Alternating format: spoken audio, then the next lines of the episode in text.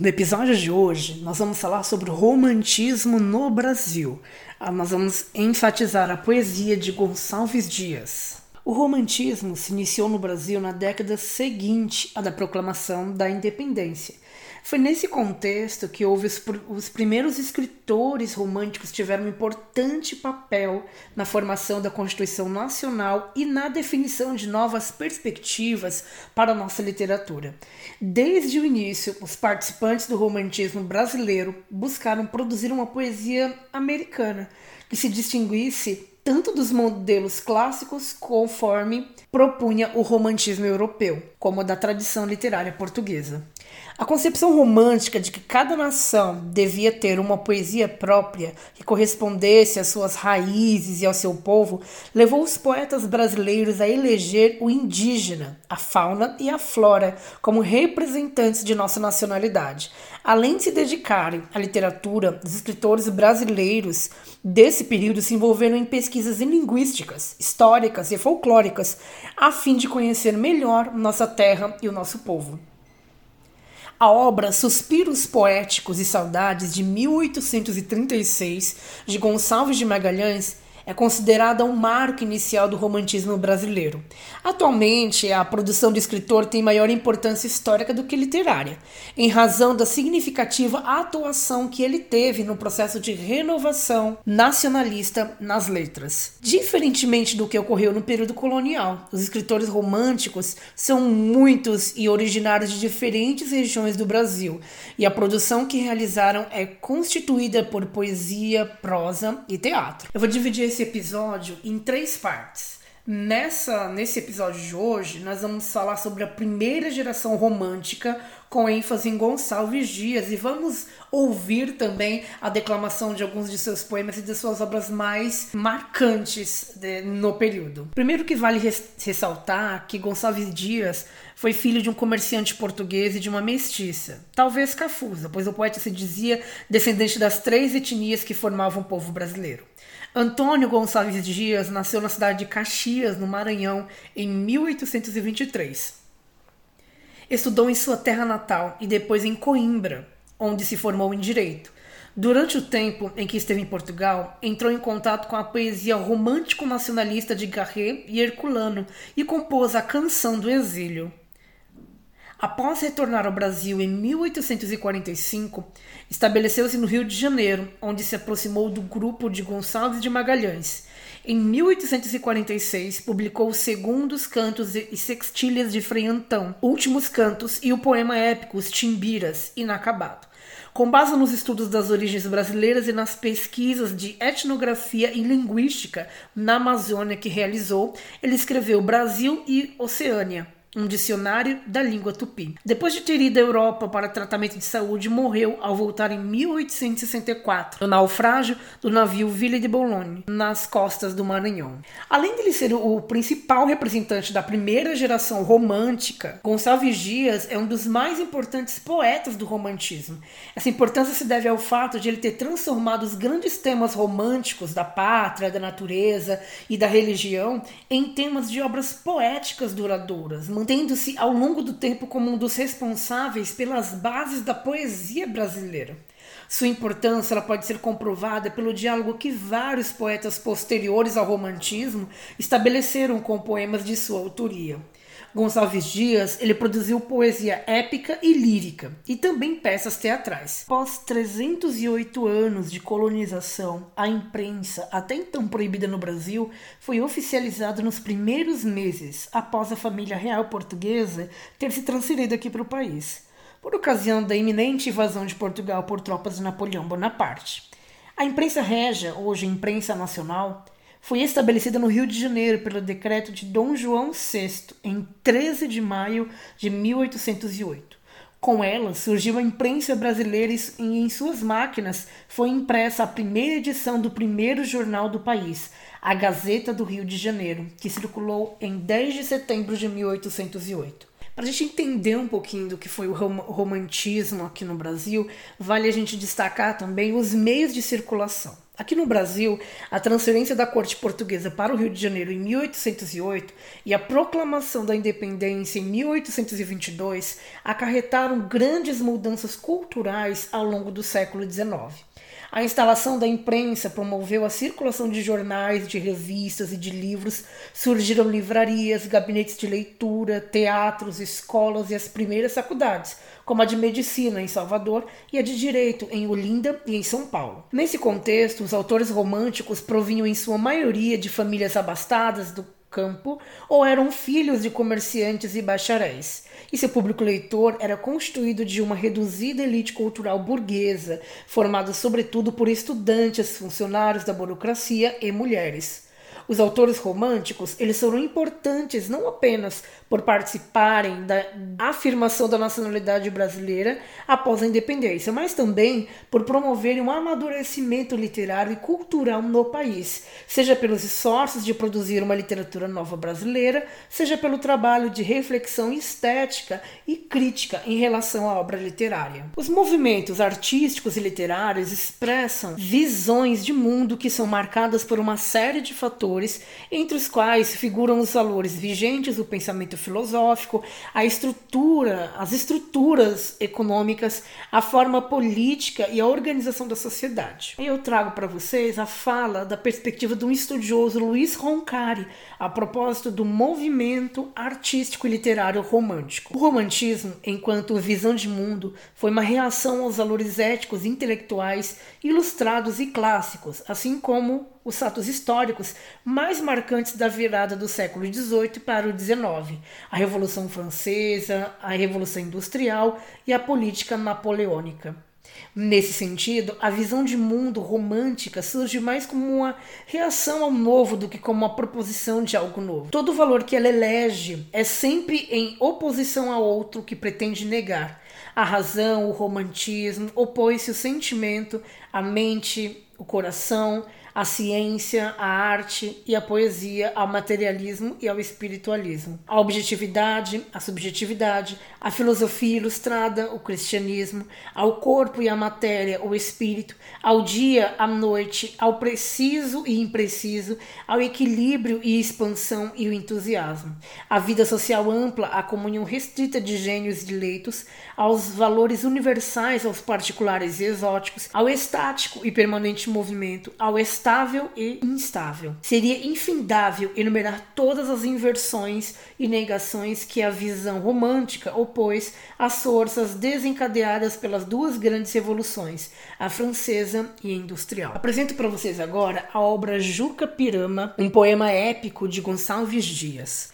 E Juca Pirama 1. Um. No meio das tabas de amenos verdores, cercadas de troncos, cobertos de flores, alteiam-se os tetos de altiva nação. São muitos seus filhos, nos ânimos fortes, temíveis na guerra, que em densas coortes assombram das matas a imensa extensão. São rudes, severos, sedentos de glória, já prélios incitam, já cantam vitória, já meigos atendem à voz do cantor. São todos timbiras, guerreiros valentes, seu nome lavou-a na boca das gentes condão de prodígios de glória e terror. As tribos vizinhas sem forças sem brio as armas quebrando lançando as ao rio o incenso aspiraram dos seus maracás. Medrosos das guerras que os fortes acendem custosos tributos ignavos lá rendem aos duros guerreiros sujeitos na paz. No centro da taba se estende um terreiro onde ora se aduna o concílio guerreiro da tribo senhora das tribos servis. Os velhos sentados praticam de outrora e os moços inquietos que a festa namora derramam se em torno de um índio infeliz. Quem é? Ninguém sabe. Seu nome é ignoto. Sua tribo não diz. De um povo remoto descende por certo dum povo gentil assim lá na grécia o escravo insulano tornavam distinto do vil muçulmano as linhas corretas do nobre perfil. Por casos de guerra caiu prisioneiro nas mãos dos timbiras no extenso terreiro assola se o teto que o teve em prisão. Convidam se as tribos dos seus arredores. Cuidosos se incumbem do vaso das cores dos vários aprestos da honrosa função. Acerva se a lenha da vasta fogueira entesa-se a corda de embira ligeira. Adorna-se a massa com penas gentis. A custo entre as vagas do povo da aldeia caminha o timbira que a turba rodeia garboso nas plumas de vário matiz. Entanto as mulheres com leda trigança afeitas ao rito da bárbara usança o índio já querem cativo acabar. A coma lhe cortam os membros lhe tingem brilhante enduape no corpo lhe cingem sombreia lhe a fronte gentil canitar. Em fundos vasos d'alvacenta argila ferve o cauim. Enchem se as copas o prazer começa reina o festim. O prisioneiro cuja morte anseiam sentado está. O prisioneiro que outro sol no ocaso jamais verá. A dura corda que lhe enlaça o colo mostra-lhe o fim da vida escura que será mais breve do que o festim. Contudo os olhos de ignóbil pranto secos estão mudos os lábios não disserram queixas do coração. Mas um martírio que encobrir não pode em rugas faz a mentirosa placidez do rosto na fronte audaz. Que tens guerreiro? Que temor te assalta no passo horrendo? Honra das tabas que nascer te viram folga morrendo. Folga morrendo porque além dos andes revive o forte que sob o fano contrastar os medos da fria morte. Rasteira grama exposta ao sol à chuva lá murcha e pende. Somente ao tronco que devassa os ares o raio ofende. Que foi? Tupã mandou que ele caísse como viveu. E o caçador que o avistou prostrado esmoreceu. Que temes ó guerreiro? Além dos andes revive o forte que soube o fano contrastar os medos da fria morte. Em larga roda de novéis guerreiros ledo caminha o festival timbira. A quem do sacrifício cabe as honras? Na fronte o canitar sacode em ondas. O enduape na cinta se embalança. Na destra mão só pesa a iverapeme orgulhoso e pujante.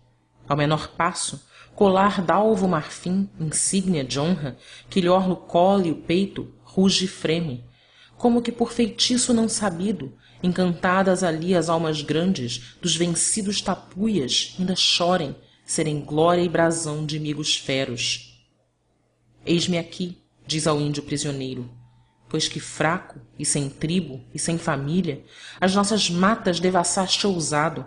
Morrerás morte vil da mão de um forte vem a terreiro o mísero contrário. Do colo a cinta a mussurana desce. Dize-me quem és teus feitos canta. Ou se mais te apraz defende te começa o índio que ao redor derrama os olhos com triste voz que os ânimos comove. Meu canto de morte guerreiros ouvi. Sou filho das selvas nas selvas cresci. Guerreiros descendo da tribo tupi da tribo pujante que agora anda errante por fado inconstante guerreiros nasci. Sou bravo sou forte sou filho do norte. Meu canto de morte guerreiros ouvi. Já vi cruas brigas de tribos imigas e as duras fadigas da guerra provei. Nas ondas mendaces senti pelas faces os silvos fugaces dos ventos que amei. Andei longes terras lidei cruas guerras vaguei pelas serras dos vis aimorés vi lutas de bravos vi fortes escravos de estranhos ignavos calcados aos pés. E os campos talados e os arcos quebrados e os piagas coitados sem seus maracás. E os meigos cantores servindo a senhores que vinham traidores com mostras de paz. Aos golpes do imigo meu último amigo sem lar sem abrigo caiu junto a mim. Com plácido rosto sereno e composto o acerbo desgosto comigo sofri meu pai a meu lado já cego e quebrado de penas ralado firmava-se em mim. Nós ambos mesquinhos por ínvios caminhos cobertos de espinhos chegamos aqui. O velho no entanto sofrendo já tanto de fome e quebranto só queria morrer. Não mais me contenho nas matas me embrenho das frechas que tenho me quero valer. Então forasteiro caí prisioneiro de um troço guerreiro com que me encontrei o crude sossego do pai fraco e cego. Enquanto não chego qual seja dizei eu era o seu guia na noite sombria a só alegria que deus lhe deixou. Em mim se apoiava em mim se firmava em mim descansava que filho lhe sou. Ao velho coitado de penas ralado já cego e quebrado que resta morrer? Enquanto descreve o giro tão breve da vida que teve deixa-me viver. Não viu não ignavo mas forte mas bravo. Serei vosso escravo aqui virei ter? Guerreiros não coro do pranto que choro. Se a vida deploro também sei morrer. Soltai-o diz o chefe. Pasma a turba. Os guerreiros murmuram. Mal ouviram. Nem pôde nunca um chefe dar tal ordem. Brada a segunda vez com voz mais alta. Afrouxam se as prisões. A embira cede a custo sim mas cede. O estranho é salvo. Timbira diz o índio enternecido solto apenas dos nós que o seguravam. És um guerreiro ilustre um grande chefe. Tu que assim do meu mal te comoveste nem sofres que transposta a natureza. Com olhos onde a luz já não cintila chore a morte do filho o pai cansado que somente por seu na voz conhece. És livre parte. E voltarei debalde sim voltarei morto meu pai. Não voltes. É bem feliz se existe em que não veja que filho tem qual chora. És livre parte. Acaso tu supões que me acobardo que receio morrer? És livre parte. Ora não partirei. Quero provar-te que um filho dos tupis vive com honra e com honra maior se acaso vencem da morte o passo glorioso afronta mentiste que um tupi não chora nunca e tu choraste. Parte. Não queremos com carne vil enfraquecer os fortes. Sobresteve o tupi arfando em ondas o rebater do coração se ouvia precípite do rosto afogueado gélidas bagas de suor corriam. Talvez que o assaltava um pensamento. Já não que na enlutada fantasia um pesar um martírio ao mesmo tempo do velho pai a moribunda imagem quase bradar lhe ouvia ingrato ingrato. Curvado o colo taciturno e frio espectro d'homem penetrou no bosque. Filho meu onde estás? Ao vosso lado. Aqui vos trago provisões tomai as as vossas forças restaurai perdidas. E a caminho e já. Tardaste muito? Não era nada o sol quando partiste? E frouxo seu calor já sinto agora? Sim demorei me a divagar sem rumo. Perdi-me nestas matas intrincadas. Reaviei me tornei. Mas urge o tempo. Convém partir. E já. Que novos males nos resta de sofrer. Que novas dores. No outro fado pior tupã nos aguarda. As setas da aflição já se esgotaram. Nem para novo golpe espaço intacto em nossos corpos resta. Mas tu tremes? Talvez do afã da caça. Ó filho caro em que misterioso aqui me fala. Aqui no coração. Piedosa fraude será por certo que não mentes nunca. Não conheces temor? E agora temes? Vejo e sei. É tupã que nos aflige e contra o seu querer não valem brios partamos. E com mão trêmula incerta procura o filho tateando as trevas da sua noite lúgubre e medonha sentindo o acre odor das frescas tintas uma idéia fatal correu-lhe à mente. Do filho os membros gélidos apalpa e a dolorosa maciez das plumas conhece estremecendo. Foge volta encontra sob as mãos o duro crânio despido então do natural ornato.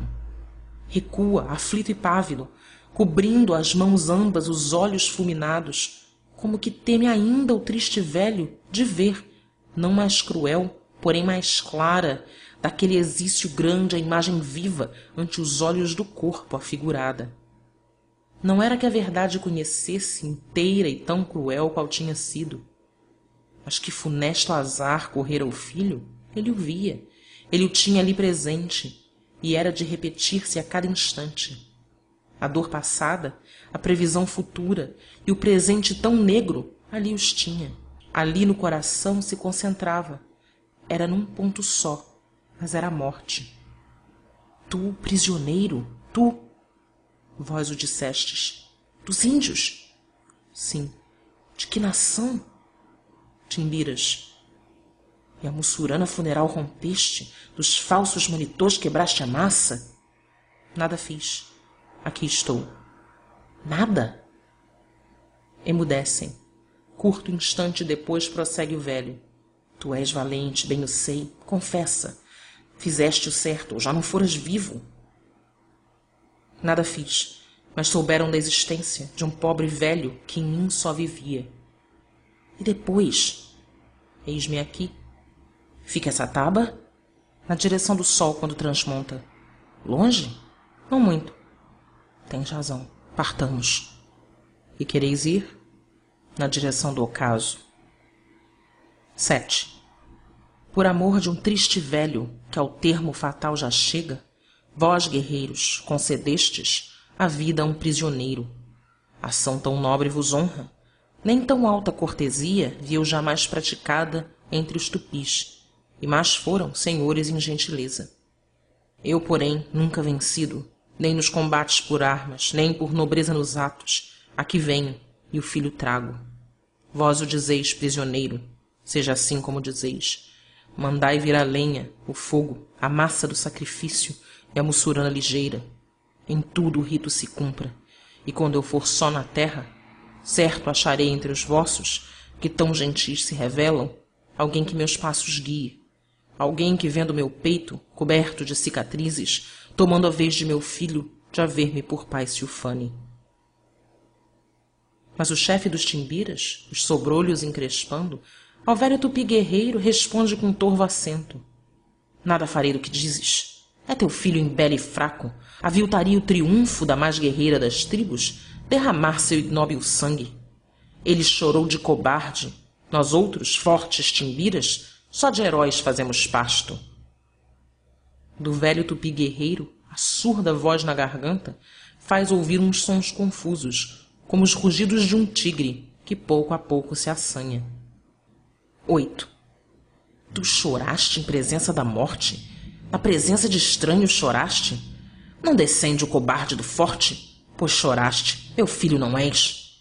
Possas tu descendente maldito de uma tribo de nobres guerreiros implorando cruéis forasteiros seres presa de vis possas tu isolado na terra sem arrimo e sem pátria vagando rejeitado da morte na guerra rejeitado dos homens na paz ser das gentes o espectro execrado.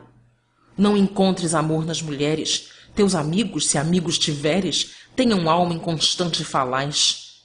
Não encontres doçura no dia nem as cores da aurora te ameiguem e entre as larvas da noite sombria nunca possas descanso gozar. Não encontres um tronco uma pedra posta ao sol posta às chuvas e aos ventos padecendo os maiores tormentos onde possas a fronte pousar. Que a teus passos a relva se torre murcha em prados a flor desfaleça e o regato que límpido corre mais te acenda o vesano furor. Suas águas depressa se tornem ao contato dos lábios sedentos lago impuro de vermes nojentos donde fujas com asco e terror. Sempre o céu como um teto incendido creste e punja teus membros malditos e o oceano de pó denegrido seja a terra ao ignavo tupi.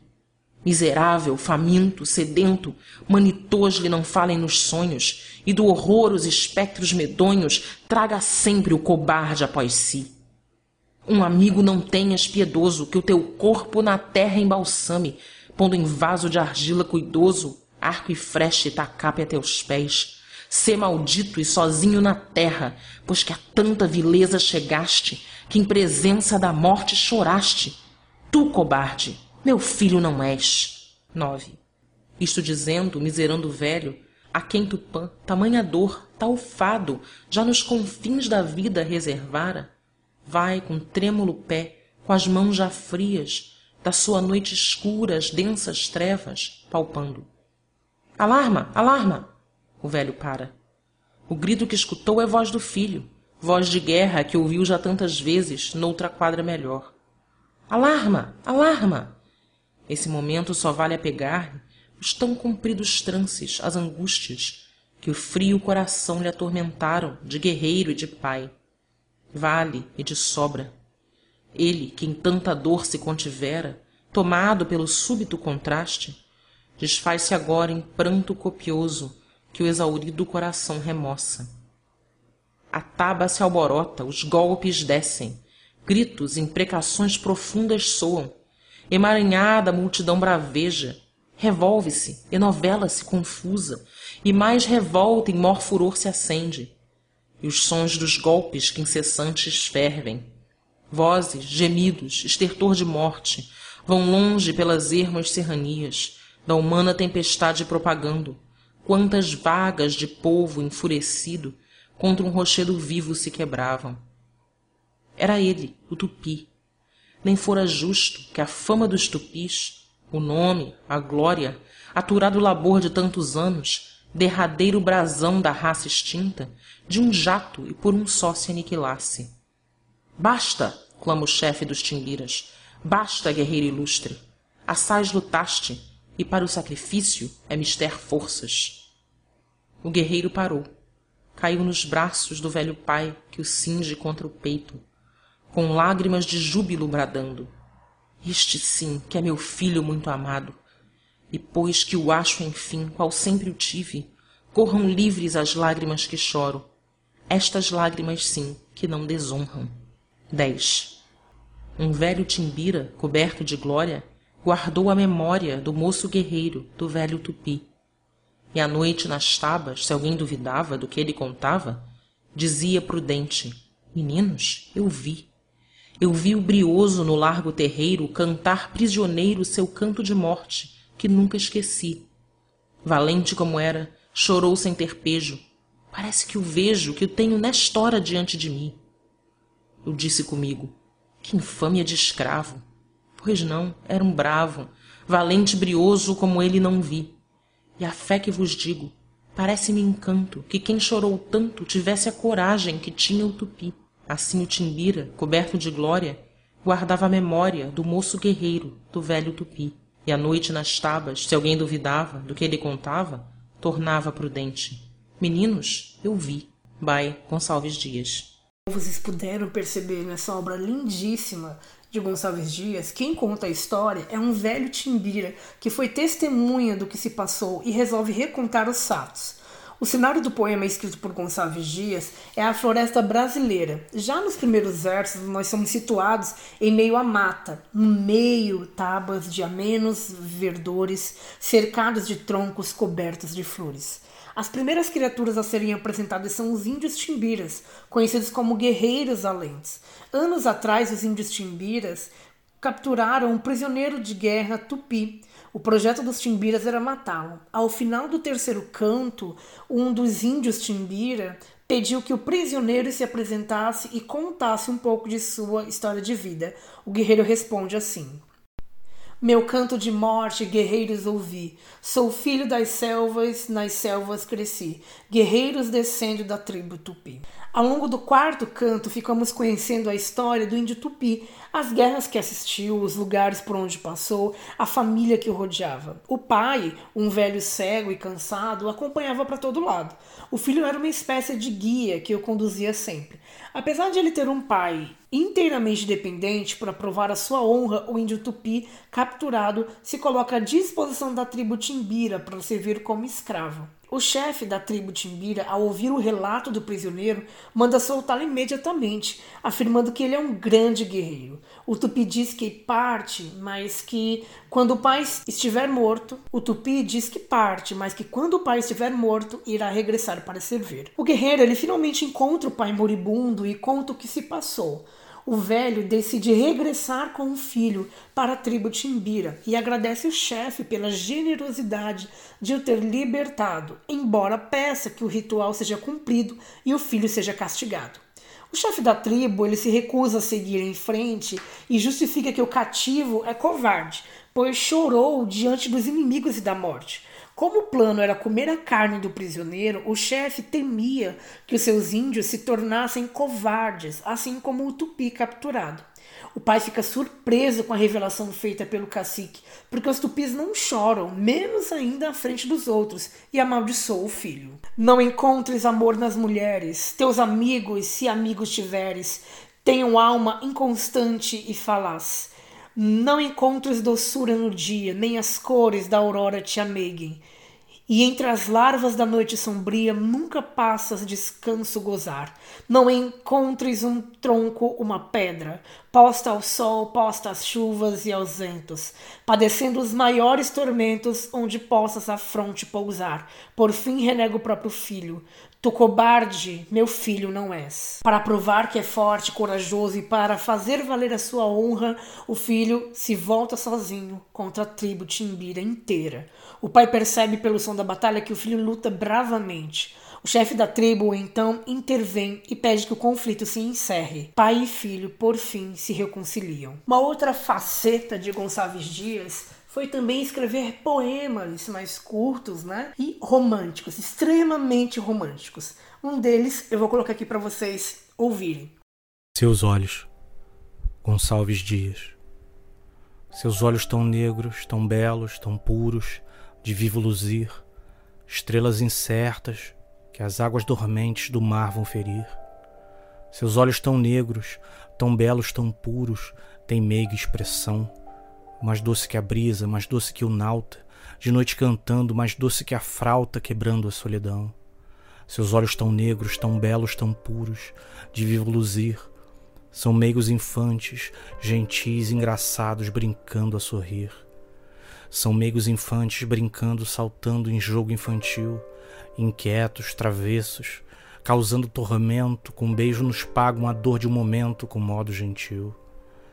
Seus olhos tão negros, tão belos, tão puros, assim é que são, às vezes luzindo, serenos, tranquilos, às vezes vulcão, às vezes, ó, sim, derramam tão fraco, tão frouxo brilhar, que a mim me parece que o ar lhes falece, e os olhos tão meigos que o pranto me desce me fazem chorar. Assim lindo infante, que dorme tranquilo, desperta a chorar, e mudo e sisudo, cismando mil coisas, não pensa a pensar. Nas almas tão puras da Virgem do Infante, às vezes do céu, cai doce harmonia de uma harpa celeste, um vago desejo e a mente se veste do pranto com véu Quer sejam saudades, quer sejam desejos da pátria melhor. Eu amo seus olhos que choram em causa um pranto sem dor. Eu amo seus olhos tão negros, tão puros de vivo fulgor. Seus olhos que exprimem tão doce harmonia, que falam de amores com tanta poesia, com tanto pudor. Seus olhos tão negros, tão belos, tão puros, assim é que são. Eu amo esses olhos que falam de amores com tanta paixão a gente observa que o autor ele explicita um sentimento muito intenso existente dentro dele. Ele fala da amada com muita paixão, muita admiração, qualifica os olhos, metaforizando toda a mulher, a sua beleza e sua pureza. Poema também expressa o amor que o eu lírico sente pela sua amada. Observando a nona estrofe, notamos que o eu lírico apenas sente saudade de sua amada, não que ele está com ela.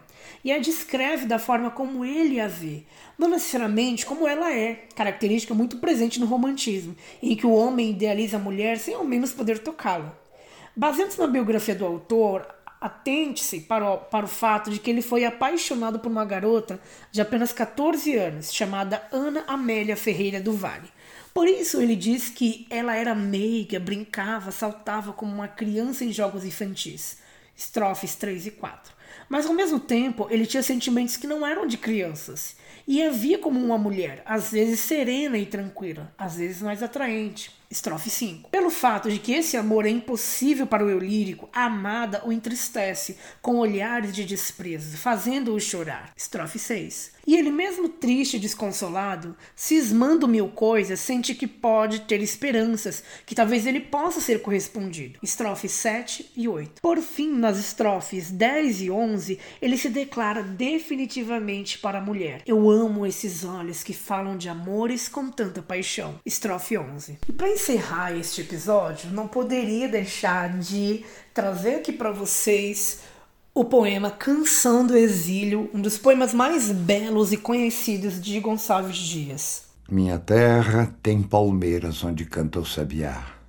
As aves que aqui gorjeiam não gorjeiam como lá.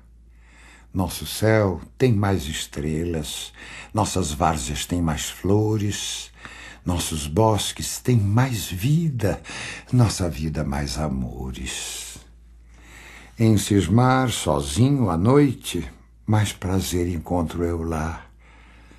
Minha terra tem palmeiras onde canta o sabiá. Minha terra tem primores que tais não encontro eu cá. Em cismar sozinho à noite, mais prazer encontro eu lá. Minha terra tem palmeiras onde canta o sabiá.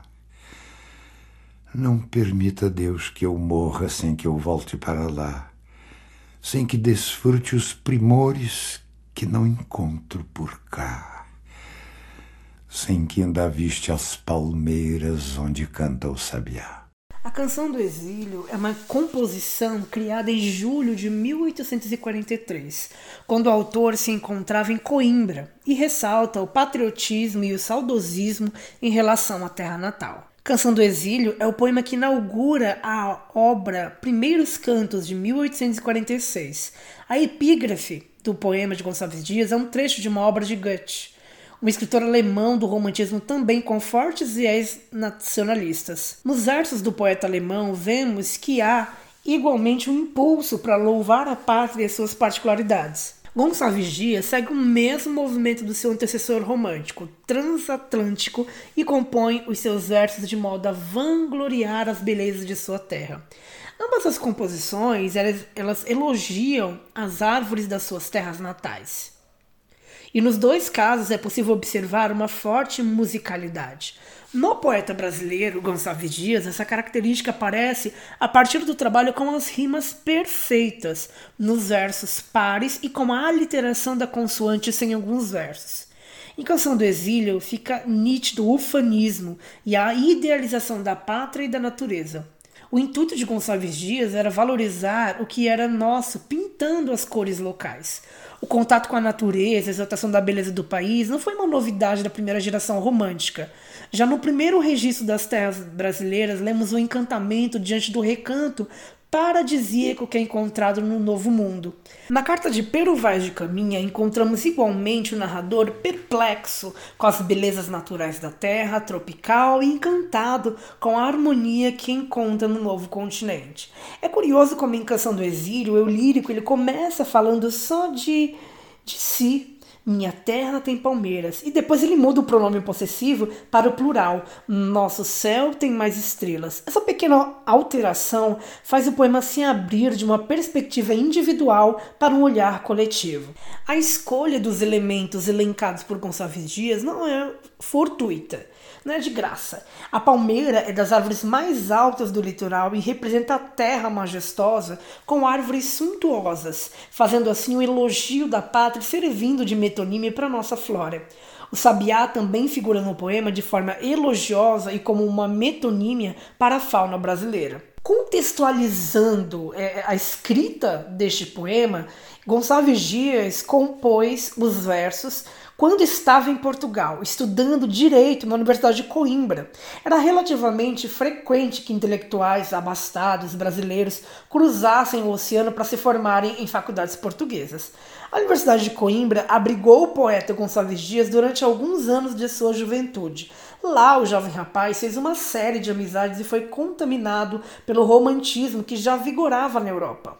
A Universidade de Coimbra abrigou o poeta com Salves Dias durante alguns anos da sua juventude. A saudade da terra natal foi o motor que fez mover a escrita de Gonçalves Dias. Tratou-se, portanto, de um exílio voluntário, ao contrário do que pôde. Tratou-se de um exílio voluntário, ao contrário do que a gente pôde ouvir na leitura do poema.